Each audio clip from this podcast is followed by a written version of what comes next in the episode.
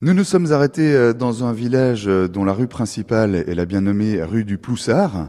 Inutile de vous faire un dessin, quoi qu'il y a aussi, euh, j'ai vu la rue du Savagnin, du Chardonnay, des Vignes, des Vendanges. Bref, il y a guère que la rue des Groseilles qui pourrait nous, nous confondre en erreur. Nous sommes à Pupillin, la capitale mondiale du Ploussard, s'il vous plaît, et dans une maison, un domaine qui s'en est fait aussi une spécialité, le domaine Désiré Petit.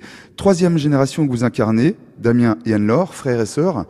Est-ce que déjà c'était une évidence de reprendre le domaine et les affaires? Je crois que ça se construit, on grandit, on évolue, euh, on voit euh, les générations avant, nous on grandit euh, dans cet univers. Euh, ça mais on peut faire le choix de s'en détacher à un moment Tout à fait. Et je crois que c'était pas forcément une évidence, mais c'est venu progressivement.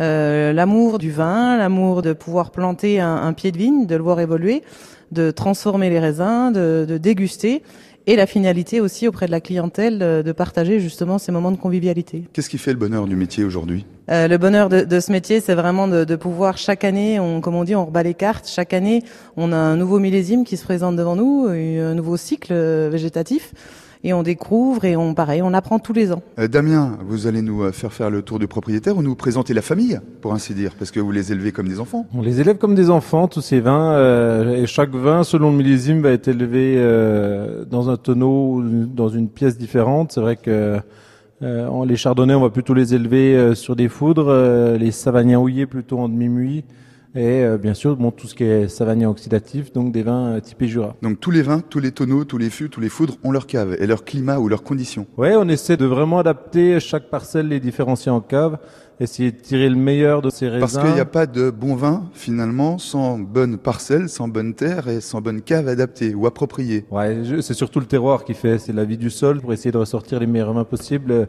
Et, c'est de là qu'est venue justement notre conversion bio, ou c'est pour les générations futures. Alors ça, c'est beaucoup plus qu'une simple tendance. Le bio dans le vignoble du Jura, comment ça s'explique que le vignoble jurassien soit aujourd'hui considéré comme précurseur en la matière? Euh, Alors pour le coup, euh, c'est vrai que c'est un petit peu bizarre parce que c'est pas le vignoble le plus simple pour faire du bio, loin de là. Hein. On a 1200 mm de pluie par an, on, a, on est sur des terroirs de marne qui Donc sujet à maladie bien plus que dans le sud par exemple. Ah oui, c'est ça que ça veut dire. C'est sûr qu'au niveau des maladies, euh, au niveau du travail du sol, c'est aussi beaucoup plus compliqué des coteaux et un vignoble très escarpé où c'est que c'est pas facile. Puis bon, je pense qu'il y a eu une conscience de, de, la part de tout le monde qu'il fallait un changement, quoi. Domaine petit par le nom, grand par le renom. On va dire ça comme ça. Hein? Vous êtes un bon ambassadeur. et on est ravi de passer du temps chez vous, dans vos vignobles, sur vos terres, dans le vignoble du Jura.